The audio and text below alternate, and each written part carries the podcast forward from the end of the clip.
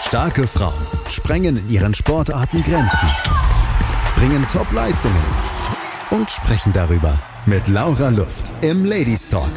Präsentiert vom Big in Sports Podcast auf meinsportpodcast.de. Hallo und herzlich willkommen zum Big in Sports Ladies Talk. Wir sprechen heute mit Kiki Hauto, Gründerin, Vorstand, Chefin und Trainerin von vier Teams der SCU Cheerleader Düsseldorf. Hallo Kiki. Hallo. Super toll, dass du Zeit hast bei deinem vollen Terminkalender und ich glaube, wenn man das alles mal so durchliest, dann bist du Personalunion für alles verantwortlich bei euch im Verein, aber da kommen wir gleich noch dazu. ähm, wir würden ja gerne noch drei Fragen stellen, die wir allen auf unserem Podcast stellen und ich bin auf deine Antworten gespannt. Da gibt es auch so ein kleines Recap dazu. Äh, fangen wir auch mit der ersten Frage an. Ähm, wer ist für dich der größte Sportler, Sportlerin aus deinem Bereich oder auch generell, wo du sagst, das ist so ein Vorbild oder daran denkst du immer ganz gerne? Hm, also im Cheerleading ist ja eher ein Teamsport. Da könnte man nicht mal unbedingt jetzt einen einzelnen Person nennen, kann man sicherlich. Aber eher ist es ein Team und da würde ich schon sagen, da sind schon die amerikanischen Teams große Vorbilder. Ähm, aber auch die japanischen Teams, wo man sagen kann, da nimmt man sich gerne ein Beispiel und da arbeitet man gerne drauf hin. Sehr schön, perfekt. Das äh, Team, der Teamgedanke kommt auch später noch bei uns vor und auch äh, zum Teil deine Karriere. Deswegen bei der nächsten Frage darfst du gar nicht so weit ausholen, weil wir das wohl noch gerne näher beleuchten wollen. Okay. Aber, äh, aber kurz und knapp, was würdest du sagen, wäre für dich der größte Sportmoment? Kann auch nicht deine Karriere sein, sondern auch generell, was dir so im Kopf geblieben ist. Mm, also mein größter Sportmoment war auf jeden Fall äh, die Weltmeisterschaft. Sehr gut. Das werden wir dann nochmal unter die Lupe nehmen. Ja. Und ich weiß, dass du dich seit langem, ja eigentlich seit du drei bist, mit dem Tanzen beschäftigst. Deswegen vielleicht ein bisschen schwierig die Frage für dich. Aber gibt es neben deiner Sportart noch eine weitere, die dich interessiert? Oh, ja, also auf jeden Fall alles, was mit Tanzen zu tun hat. Das kann ganz, ganz verschiedene Tanzrichtungen und Tanzstile sein, aber alles, was mit Tanz, Akrobatik, all das interessiert mich sehr. Aber durch das Cheerleading ist man auch sehr interessiert am American Football. Ähm, mhm. Und ähm, ja, da bin ich auch immer gut dabei. Super, dann hat man direkt schon den gleichen äh, ja, Blick im Kopf, was denn so alles auch bei diesen Sonderevents äh, zum Trage kommt. Aber fangen wir erst einmal mit dir an, damit die Zuhörer wissen, wer ist denn Kiki, die sich so viel hier mit dem Cheerleading beschäftigt und nicht nur Trainerin ist, sondern auch eigentlich das Thema gegründet hat ähm, bei der SCU. Fangen wir mal einfach von vorne an. Seit drei, seitdem du drei bist, bist du eigentlich ja schon ja tanzverrückt, so hast du das ja auch beschrieben. Hast mit Ballett angefangen, äh, Jazzdance, Streetdance, Flamenco sogar und ja, mit zwölf hast du eigentlich das Cheerleading so ein bisschen entdeckt. Ähm, erzähl einfach mal ein bisschen, wie da das Feuer in dir entfacht ist, gerade für dieses Thema. Ja, also ich war wirklich äh, eine erfolgreiche Prima Ballerina, wie man das so sagen soll, mit zwölf. Habe viele Auftritte gemacht, wirklich schön getanzt, aber dann irgendwann in Düsseldorf eine riesen Reklame für Rheinfire Cheerleader gesehen, was äh, zu der Zeit sehr groß hier in Deutschland oder auch halt in Düsseldorf noch war. Ja, und dann war ich natürlich relativ schnell Feuer und Flamme. Meine Mutter war erstmal nicht so begeistert, weil sie sich auch ehrlich gesagt noch nicht so viel darunter vorstellen konnte, mal abgesehen davon, dass ich auch erst zwölf war und man für Cheerleader schnell ein bestimmtes Klischee im Kopf hat. Ja, und dann, wie das so ist bei den großen Vereinen, musste man erstmal ein Casting durchleben, äh, um erstmal angenommen zu werden. Also da sind dann viele, viele Mädchen, die versuchen, in das Team zu bekommen. Ja, und so fing das eigentlich an. Das habe ich dann auch beim ersten Anlauf direkt geschafft, obwohl ich noch einer der Jüngsten war.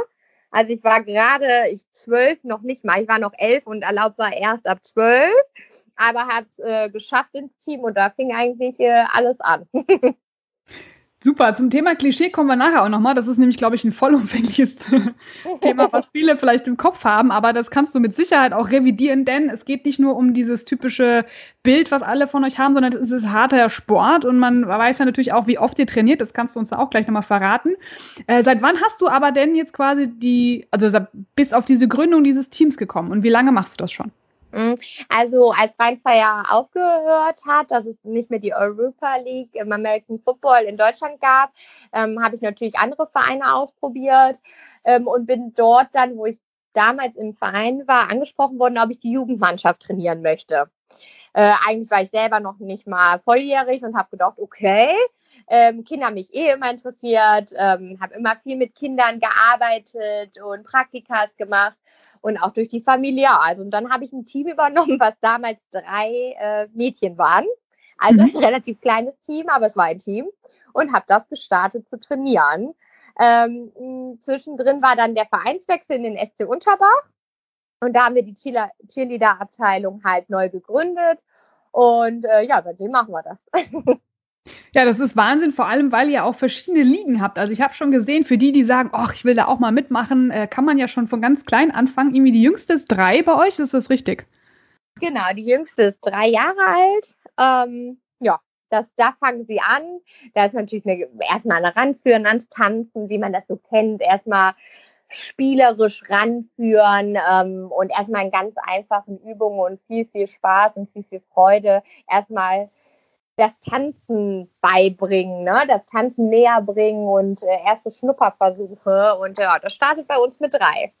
Ich finde das auch so schön, wie ihr euch benannt habt dann danach. Also die Tiny Cats, das sind irgendwie die nächstgrößere äh, Stufe, dann irgendwie von fünf bis sieben Jahren, richtig? Ja, dann haben nee, also die Tiny sind die kleinsten. Also sind die kleinsten, die sind zwischen drei bis sieben ungefähr. Und dann kommen die Black Cats. Das sind die äh, ältere Klasse danach. Dann habt ihr noch Juniors und Prancing, korrekt? Genau, das sind dann die Juniors und die Seniors. Genau, das sind unsere vier Abteilungen. Und mit 25 hört es gefühlt auf, also, oder geht das dann noch weiter? Ja, also bisher war ich immer die Älteste bei uns. aber mittlerweile, ähm, so wie das ist, die Mädels wachsen mit, es kommen Ältere dazu, aber eigentlich sind so die Ältesten jetzt zwischen 27, 28. Mhm. Aber schön, dass man da einfach sagt, das ist ja äh, eigentlich alterslos. Man kann ja schon noch zur Not äh, ja, einfach überall dabei sein. Das ist schön, dass ihr das dann auch praktiziert. Aber für die Meisterschaften, da braucht ihr natürlich ein leistungsstarkes Team und ihr habt ja schon einiges gewonnen. Seit 2011 mehrfach schon Meisterschaften, nicht nur Landesmeister, sondern auch deutsche Meister und auch in Europa unterwegs. Und du hast angesprochen die Weltmeisterschaft in Japan. Erzähl uns doch mal davon. Ja, 2017 waren wir das erste Mal in Japan. Ähm, aber die erste Weltmeisterschaft, die wir hatten, war in Berlin Junior-Team. Und äh, danach waren wir, also wie gesagt, einmal in Berlin und äh, zweimal jetzt in Japan mit der Weltmeisterschaft dabei. Und dazu ist es halt gekommen, man fängt bei einer Landesmeisterschaft an, wie man das so aus meisten Sportarten kennt, qualifiziert sich im besten Fall für die deutsche Meisterschaft, darum wieder im besten Fall für die Europa. Für die Weltmeisterschaft qualifiziert man sich, wenn man Erster auf der deutschen Meisterschaft wird und dann wird man halt ausgewählt, das deutsche Team dann zu vertreten. Dann ist man auch nicht mehr der Verein, also nicht die SCU-Cheerleader, sondern dann ist man wirklich Team Germany. Und wie läuft so ein Auswahlprozess statt? Also habt ihr verschiedene Vorauswahlstufen, Kämpfe, wie man das dann auch bei anderen Tanzveranstaltungen kennt? Oder geht das dann nach, wie lange man das schon überhaupt ausübt? Gibt es da irgendwelche Rankings? Also erstmal, wenn wir, wir fangen ja mit einem Team an, auf einer Landesmeisterschaft zu starten. Und natürlich lässt man bei einer Landesmeisterschaft auch äh, mehr Tänzer raus. Und wenn es dann zu einer deutschen Meisterschaft geht, dann sondiert man eventuell den einen oder anderen aus. Es ist aber auch, wie gesagt, alles äh, Kinder. Das heißt, der eine oder andere kann auch vielleicht nicht oder, oder und. Und schaut halt, wie sich das Team in dem Jahr kristallisiert. Man hat drei Meisterschaften, man hat drei Momentsituationen, äh, wo man sieht, okay, wie funktioniert wer. Aber unser Motto ist eigentlich immer, jeder kommt mit. Und das machen wir im besten Fall auch irgendwie möglich. Und vor allem, wenn ich dann abends noch drei Stunden sitze und das Kind online trainiere, damit es auch den Leistungsstand von allen anderen hat. Respekt. Also dein Tag hat gefühlt auch 48 Stunden. ja, muss.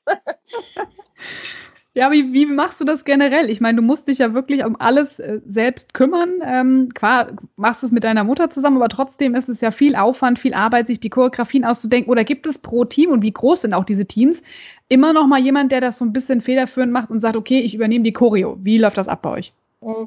Also wir haben schon eine gewisse Aufteilung, Aufteilung der Aufgaben. Also meine Mutter ist so die Teammanagerin, die managt so alles, was so ein bisschen im Hintergrund ist überlegt viel, macht viel, plant viel, ist aber auch beim Training selber aktiv da und leitet das äh, Aufwärmtraining, den Muskelaufbau und die Feinheiten, also ein bisschen den Federschwung, wie man so sagt. Und dann haben wir auch noch ähm, ehrenamtliche Eltern, die das den Kassenwart übernehmen oder uns auch bei Reisen unterstützen. Also da ist man sehr auf die Mitarbeiter Eltern auch angewiesen, definitiv. Was die Choreografien angeht und wirklich alles ausdenken, mache ich alles alleine. Wow. Also Fulltime-Job definitiv und das auch noch neben dem Mama sein, also Respekt. dass du das unter den Hut bringst. Wie, ähm, wie leicht fällt dir das letzten Endes? Weil du hast ja natürlich eine super lange Erfahrung, was das anbelangt und man guckt natürlich auch, aber lässt du dich dann oder wie kommst du auf einen neuen Tanz, wo du sagst, das ist genau das, was wir jetzt machen wollen, um auch bei Wettkämpfen zu gewinnen? Hm.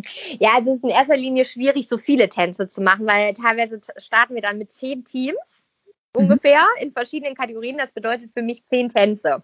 Und da muss ich schon sagen, wir starten immer so im äh, Oktober mit neun Tänzen und unsere Saison äh, endet immer so vor den Sommer. Das heißt, in den Sommerferien, wenn da mal Pause ist, dann denkt man schon und äh, guckt sich viel an und denkt über vieles nach, hört sich Lieder an. Also mich inspirieren dann auch bestimmte Lieder, einfach was gesungen wird, die Melodie und dann kommen einem auch so Ideen, oh, das könnte man eigentlich nächstes Jahr mal machen. Und dann starten wir meistens im Oktober in die neue Saison und machen dann zwischen Oktober und Dezember alle neuen Tänze. Und dann ist das ganz am Anfang, kommen dann alle Ideen, die man so gesammelt hat und unbedingt einbringen wollte.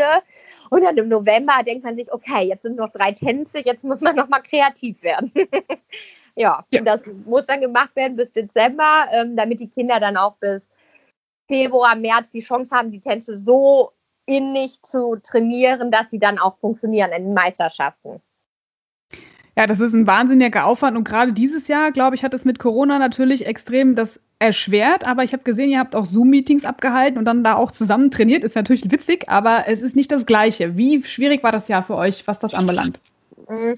Also wir, das Zoom-Training haben wir jetzt erst in diesem Lockdown Light gestartet, müsste ich ehrlich dazu sagen. Ähm, in dem ersten großen Lockdown war es so, dass die WM für uns gerade erst vorbei war und wir die Sommerferien auch durchtrainiert haben, also gefühlt zwei Jahre durchtrainiert haben, ohne einmal Pause zu haben. Also keine Ferien, nichts. Keine Sommer, keine Winter, keine Osterferien, nichts, dass wir also durchtrainiert haben. Dementsprechend haben wir das eigentlich mehr oder weniger angenommen gesagt, okay, das heißt auch erstmal Körper regenerieren. Ähm, viele unserer Tänzerinnen waren ähm, auch verletzt, schon vor der Meisterschaft, dass wir gesagt haben, okay, wir nehmen das einfach jetzt erstmal, um zu regenerieren. Ne? Und sobald es dann die Möglichkeit gab, äh, wieder große Trainer in kleinen stand, haben wir das auch gestartet. Also wir haben, sobald es machbar war, hier in NRW, sofort wieder gestartet ähm, das Training aktiv in, unter den Hygienemaßnahmen starten zu lassen. Da musste natürlich ein Hygienekonzept her. Wir saßen, glaube ich, gefühlt äh, fünf Wochen am Hygienekonzept, um wirklich alles gewährleisten zu können. Aber es hat alles geklappt, auch wieder durch Mitarbeit ähm, vieler Eltern, die uns wirklich unterstützt haben. Ähm, und der, auch der Kinder, weil sie wollten natürlich auch wieder trainieren. Und das Online-Training haben wir jetzt erst ähm, im Lockdown Light äh, gestartet, weil wir gesagt haben, auch nicht wieder der ist klar zu merken, dass da einfach was fehlte. Und wenn wir nicht an Meisterschaften teilnehmen wollen, müssen wir auch irgendwie loslegen. Und das heißt, ähm, wir wollten weiter trainieren. Die Schwierigkeit ist natürlich, nicht jeder hat Platz zu Hause. Ähm, nicht jeder hat die Möglichkeit, zu Hause einen ruhigen Raum zu finden, ähm, wo jetzt nicht gerade Geschwister oder Familie sind. Ähm, ja, aber im Großen und Ganzen konnten wir es wirklich gut umsetzen. Die Kinder haben toll mitgemacht. Die Eltern haben den Kindern versucht, alles möglich zu machen, sodass wir gemeinsam es geschafft haben, das Training wieder anlaufen zu lassen und das auch relativ gut. Natürlich ist die Internetverbindung beim einen oder anderen manchmal schwierig, aber ähm, es ist besser als nichts und das höre ich auch von den Kindern. Es ist so viel abgesagt und ähm, in vielen Sportarten ist ein kompletter Cut wieder drin und das ist so das Einzige, was sie momentan haben, worauf sie sich auch noch freuen können. Das stimmt, vor allem wenn man dann sagt, man muss sich eh bewegen, dann ist es natürlich ganz gut, wenn man da nicht so lange Pause hat. Aber wie oft trainiert ihr denn eigentlich, wenn wir von normalen Bedingungen sprechen? Mm, also ganz normale Bedingungen, eigentlich ein bis zweimal die Woche. Das kommt immer so ein bisschen auf die Altersklasse an. Wenn es aber dann zur Meisterschaft hingeht und so einen Monat vor der Meisterschaft, dann kann das auch mal dreimal die Woche sein. Das kommt dann aber immer so ein bisschen auch auf den Stand des Teams an. Manchmal wird auch nur Extra-Training für bestimmte Tänzer dann nochmal angeboten. Ähm, sodass nicht immer alle da sein müssen, weil es ja, die haben auch nebenbei noch Schule und eine Familie, sodass man wirklich versucht, punktuell da zu unterstützen, zu helfen, dass man da was ordentliches aufbauen kann. Respekt und das alles noch dann im Zeitplan zu haben, das ist wirklich eine Hausnummer. Wir sprechen gleich weiter mit Kiki Hauto, die ja Personalunion der SCU Chili der Düsseldorf, äh, wie denn es auch weitergeht für das nächste Jahr, Training, Ausblicke, Ziele und ja, auch ein bisschen was Persönliches von ihr. Bleibt dran. Ja, Kiki, wir sind immer noch mit dir äh, hier auf unserem Podcast äh, zugange und freuen uns natürlich auch, dass du diese ja, Tanzwütigkeit vielleicht auch unter das Volk bisschen bremst, gerade auch jetzt äh, zu der Weihnachtszeit. Das glaube ich wäre doch ganz gut. Äh, der Kampf gegen den Speck.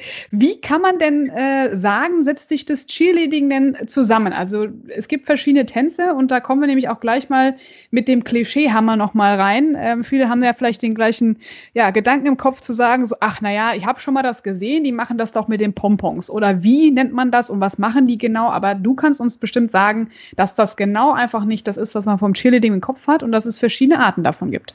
Ja, genau. Es gibt verschiedene Arten. Also jeder Verein entscheidet ja für sich selber, wie er sich präsentieren möchte und was er für sich selber haben möchte. Es gibt reine Sideline-Teams, die gar nicht an Meisterschaften teilnehmen, die wirklich nur, was heißt nur, ist auch eine große Aufgabe, ähm, das Football begleiten oder Basketball oder halt Auftritte. In dem Sinne, es gibt Teams, die berufen sich nur darauf und gehen gar nicht auf eigene Meisterschaften.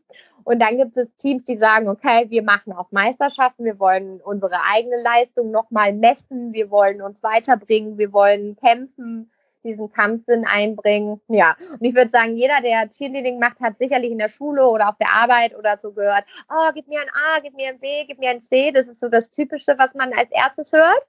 Ähm, aber darunter vorstellen können sich wenige. Unsere Mädels machen das immer ganz geschickt, wenn da mal jemand in der Schule irgendwie sagt, ach, äh, ich kann das doch viel besser und hast du nicht gesehen, ähm, dann, dann messen die sich auch gerne mal und sagen, ja, dann lass uns doch mal ein paar Runden laufen oder ein paar Liegestütze machen oder ein paar Sit-Ups und dann gucken wir mal, wo wir beide enden. Und das ist eigentlich immer ganz lustig, weil viele Leute sehen gar nicht darunter den Leistungssport und äh, sehen das eher als schmuckes Beiwerk.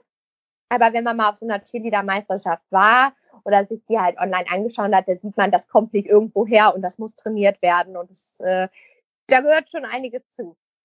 Ja, vor allem hast du angesprochen, klar, die Liebe zum American Football, die entsteht dann dadurch, weil es auch wahrscheinlich da viel publik geworden ist. Aber ihr tanzt natürlich auch woanders. Also unter anderem beim Karneval, beim Boxen, bei Weihnachtsauftritten. Also das ist ja man kann euch buchen, ja. Es ist wirklich ja so, dass das nicht einfach nur, naja, wir machen das mal nebenher, sondern es ist Training, Leistung und man hat eben dann auch eine Performance, die man abliefert. Und äh, ja, erzähl doch mal dazu, wie man da eigentlich das äh, auf verschiedenen Veranstaltungen, auch in verschiedenen ja, Formierungen sich angucken kann.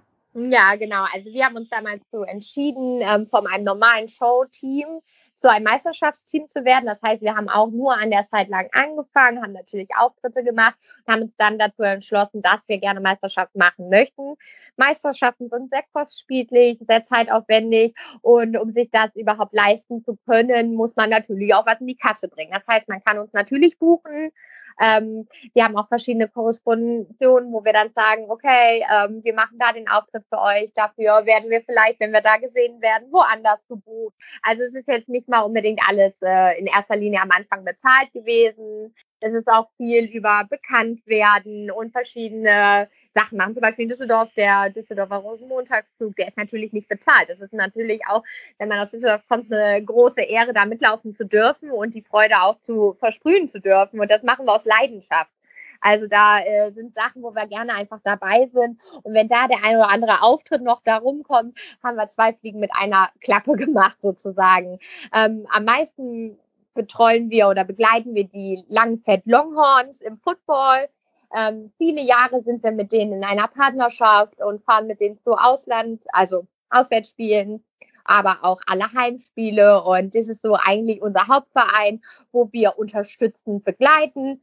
Zusätzlich werden wir auch mal fürs Boxen gebucht, fürs Basketball, Firmen-Events, Weihnachtsfeier. Da kommt immer mal was dazu. Also letztes Jahr, muss ich sagen, war eigentlich das beste ein Dudelsack-Auftritt auf einer Weihnachtsfeier. Ein Tanz auf dem Dudelsack-Musik beim Longfeld, äh, Langfeld Longhorns. Also das war mal wirklich eine Herausforderung, die aber auch wieder Spaß gemacht hat, weil man erlebt immer wieder was Neues.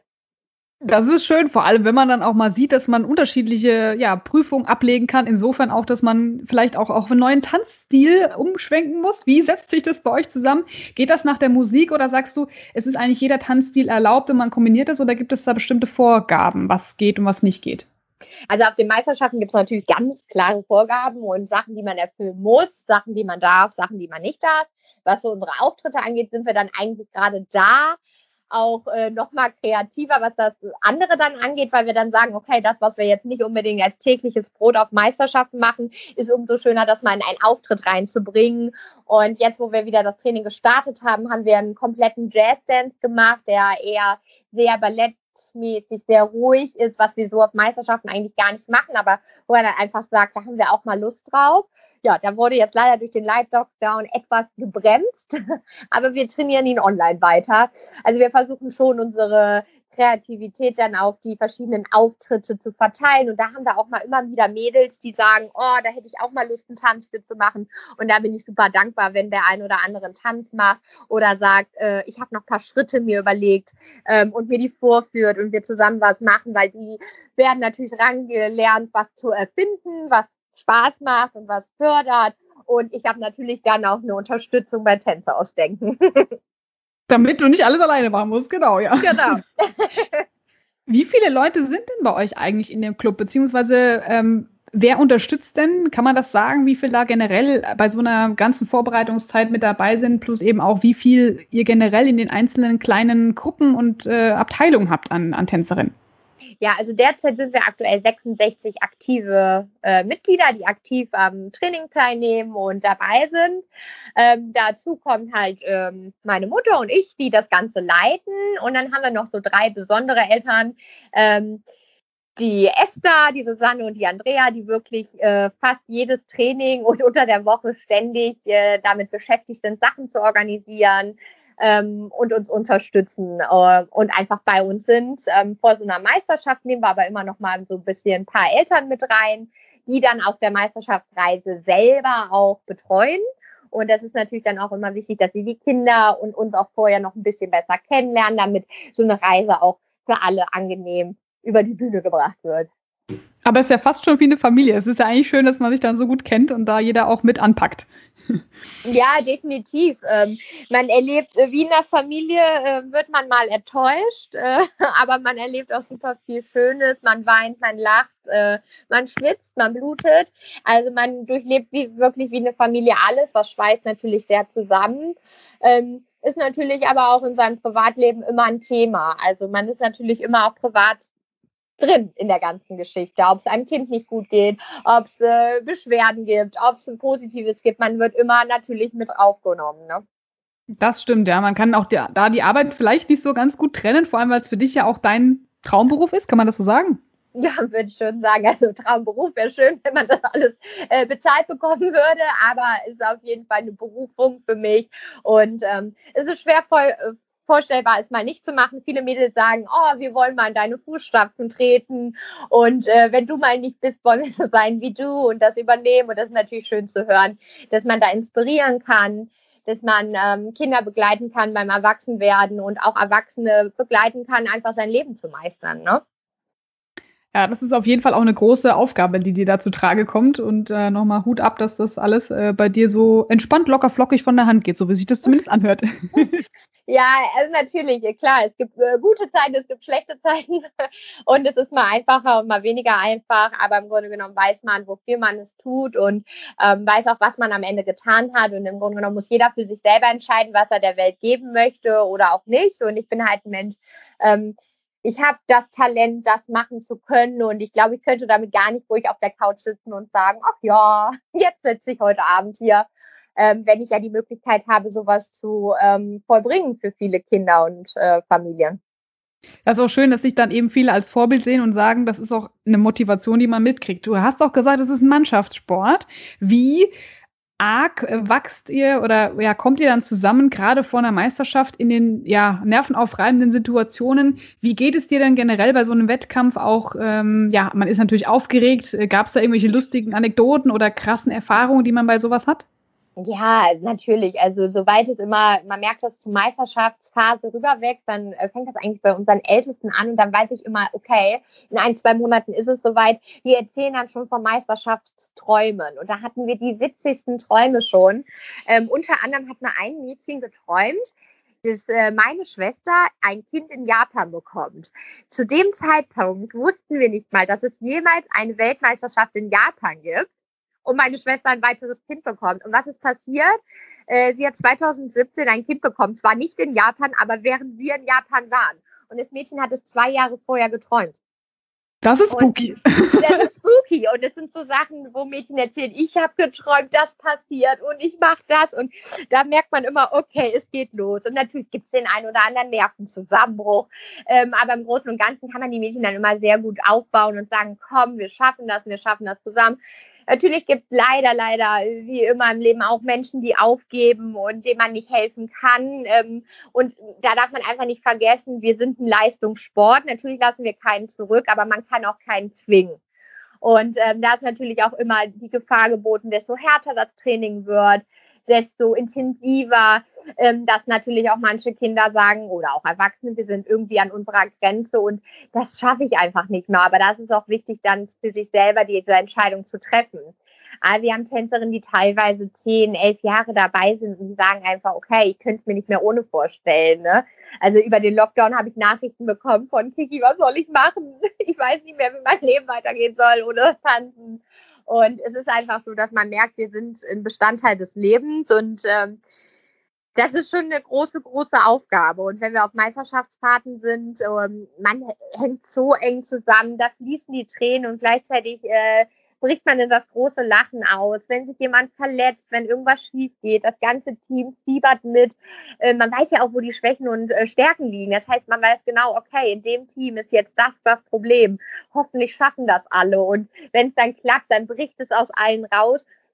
Also Meisterschaftsendtagen ist man einfach immer todmüde. Aber ich sage nicht mal vom Tag her, sondern von diesem Emotionen auf und ab, dieses Aufgeregtsein, Aufregung fällt ab, Aufregung kommt wieder. Das ist einfach ein Gefühl, das ist Wahnsinn und kaum irgendwie zu beschreiben. Und ich glaube, wenn man nicht live dabei war, kann man das gar nicht ähm, spüren, was da wirklich los ist und was in den Köpfen und Bäuchen und Herzen alles so vor sich geht. Und man ist sehr, sehr eng. Man muss sich vertrauen, um als Team überhaupt funktionieren zu können. Und das ist uns auch immer sehr wichtig, dass die Mädels sich als Team ansehen, dass sie als Team gemeinsam Hand in Hand gehen dass äh, mein Lieblingssatz immer, wir sind so schlecht wie der Schlechteste, wie der Schwächste. Das heißt, jeder muss mitkommen und nicht auf und sagen, oh, du kannst es nicht, du bist raus, sondern jeder wird dahin gebracht, wenn er es möchte, dabei sein zu können. Und ähm, das lernen die Mädels ganz früh und ähm, die Größten helfen den nächsten Jüngeren und das geht so weiter. Das heißt, die sind auch am Training angehalten oder auch bei, vor den Meisterschaften, sich gegenseitig zu schminken, sich gegenseitig die Haare zu machen. Und das schweißt natürlich unglaublich zusammen. Da sind Freundschaften fürs Leben. Das wollte ich nämlich gerade sagen, weil dieser Aufwand, den man dann betreibt, auch gerade die Kostüme, ne? ich meine, ihr müsst das ja auch irgendwie ähm, in Auftrag geben, dass das auch dann entsprechend äh, wieder ein neues, cooles Outfit gibt. Das ist viel Vorbereitung und dann, dann kann man auch keinen Zickenterror, wie man es ja vielleicht manchmal im Kopf hat, dann gebrauchen bei sowas, ne? Sondern eher Unterstützung. Definitiv, genau. Also bei uns, wir machen jedes Jahr neue Kostüme, die sind halt passend zu den Tänzen. Die ähm, entscheiden auch Renato und ich, also meine Mutter und ich äh, alleine hauptsächlich. Bei den älteren Teams lassen wir natürlich viele, viele Einflüsse mit einfließen. Was hättet ihr gerne? Bei den mittleren sagt man lieber Rock oder Hose. Ne? Klar, man versucht die Kinder mit einzubinden, aber man kann kein Team von 20 Leuten gleichzeitig glücklich machen. aber man versucht natürlich auch eh jedes Jahr oder jeden Tanz ein bisschen verschieden zu sein. Das heißt, dass bei jedem mal was dabei ist. Und klar, Zickenterror ist bei uns, äh, ehrlich gesagt, muss ich sagen, wirklich kein Thema. Ähm, natürlich in den Jahren ist immer mal wieder was vorgefallen, äh, was dann auch leider zum Ausschluss geführt hat oder oder und. Aber eigentlich im Großen und Ganzen sind die Mädels eine Familie und so sehen die sich auch. Also wir waren sieben Tage mit denen in Japan und ich habe keinen einzigen Streit mitbekommen. Ja, das also, ist schön. Ähm, ja. Da muss man einfach sagen, mh, die vertrauen sich und die haben auch das Gefühl, dass sie sich bei uns fallen lassen können. Also die sind dann auch gerne mal wieder Kind, obwohl man eigentlich schon 17, 18 ist dann sind die genau, sie spielen die am liebsten mit den Jüngsten, weil sie da mal wieder richtig Quatsch machen können und können Stopptanzen spielen und Möhren ziehen und äh, wo man so denkt, okay, die können da einfach sein, wie sie sind und sie fühlen sich wohl, sonst würden sie sich nicht so benehmen. Ne? Aber das ist schön zu sehen, dass genau das dann bei rauskommt und man einfach mal man selbst sein kann, auch in, in dem Fall. Ja. Genau. Wir sprechen gleich weiter mit Kiki Hauto nach einer kurzen Pause. Bis gleich.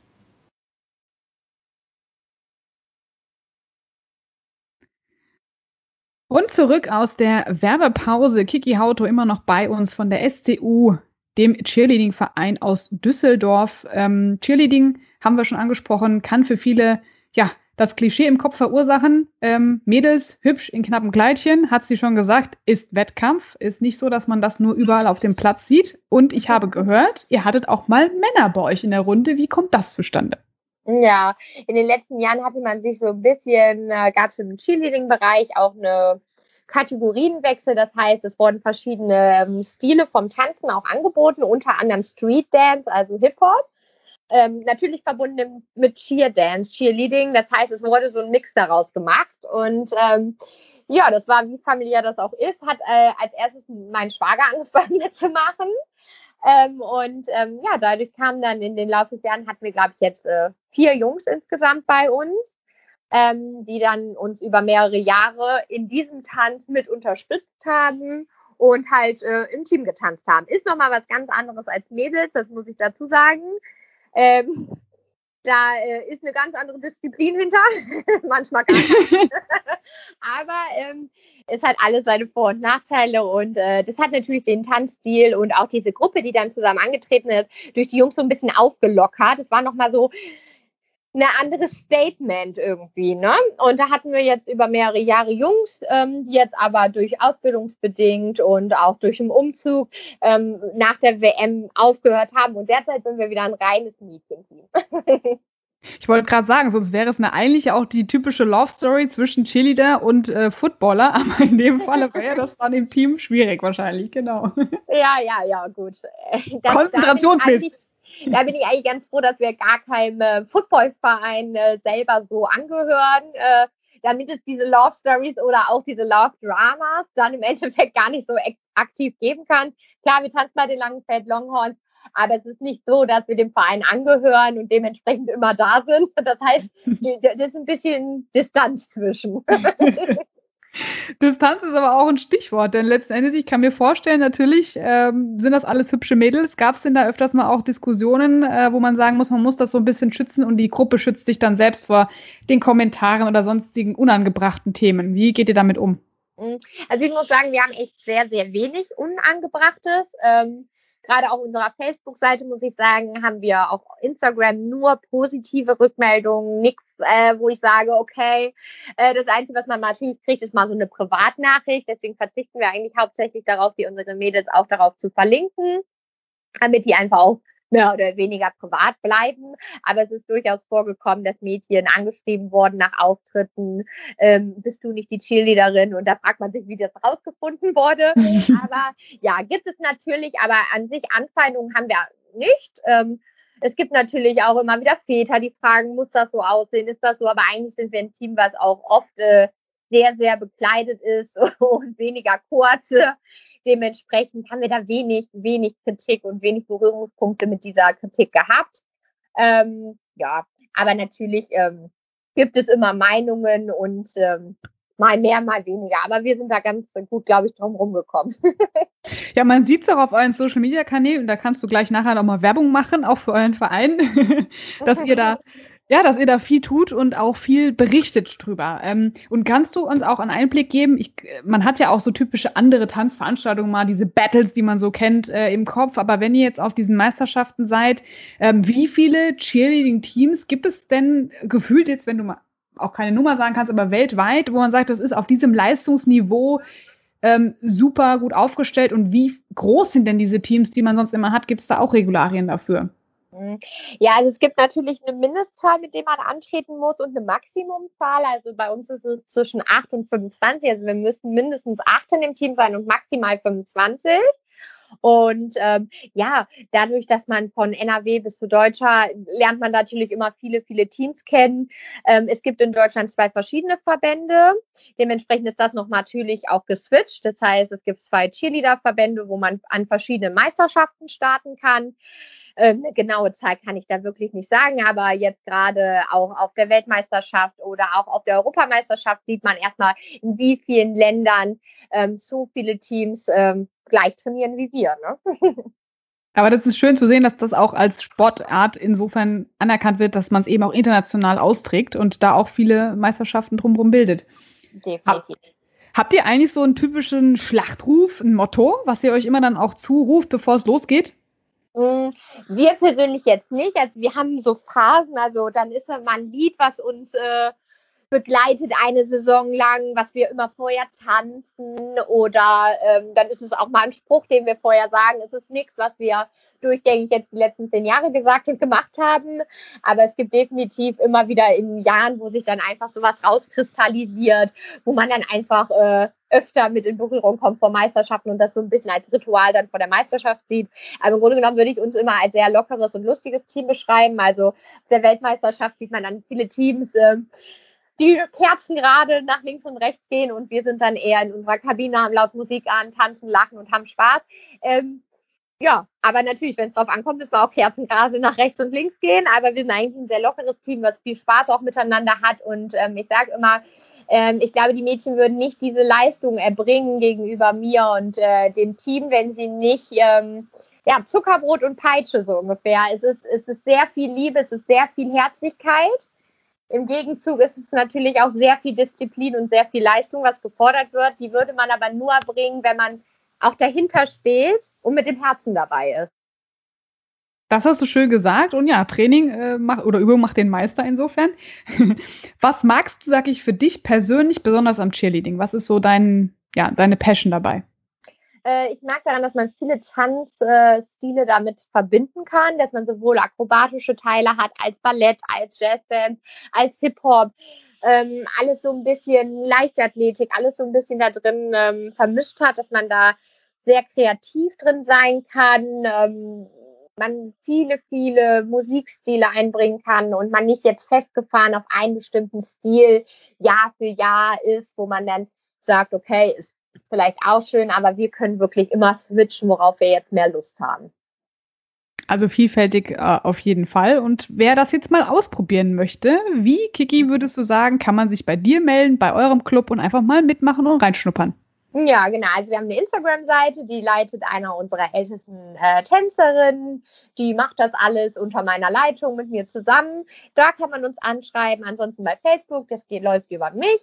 Ansonsten über meine E-Mail-Adresse, über die Vereinsadresse, da gibt es viele Möglichkeiten. Ähm, eigentlich erreicht man immer in erster Linie nur mich, weil so viele andere gibt es nicht. Ähm, und ähm, sonst werden mir die Nachrichten auch immer recht schnell vom Verein oder von Instagram dann weitergeleitet. Und dann kann man sich mit mir kurz schließen. Man kann immer zwei, drei Probetrainings, kommt auch ein bisschen aufs Alter an. Also wenn die jünger sind, lassen wir sie auch häufiger Probetraining machen, ähm, damit man einfach sicher sein kann, dass es ihnen gefällt, auf Dauer gefällt und sie darauf Lust haben. Und dann kann man bei uns einfach mal durchschnuppern, drei, vier Wochen vorbeikommen, mitmachen, auch sehen, es ist auch mal strenger. Also wir wollen da gar nicht sagen, ach, es ist alles immer Friede, Feuer, Eierkuchen und wir halten Händchen, sondern es ist auch wichtig, dass die Mädels oder auch die Eltern genau wissen, ähm, wie unser Verein funktioniert. Da haben wir einfach in der Vergangenheit zu oft bemerkt, dass dann Eltern vielleicht überfordert waren, Kinder überfordert waren. Deswegen sagen wir lieber länger gucken, lieber alles mitkriegen und dann sich sicher ein, dass man davon ein Teil sein möchte. Das ist sehr schön. Was muss man denn sonst noch mitbringen? Einfach nur Spaß und Freude? Ähm, ich sage immer, die Eltern fragen immer oder auch Kinder, was muss ich sein? Muss ich groß sein? Muss ich dünn sein? Muss ich dick sein? Was muss ich sein? Und ich sage immer, es gibt zwei Dinge. Ähm, du musst Motivation mitbringen und Freude.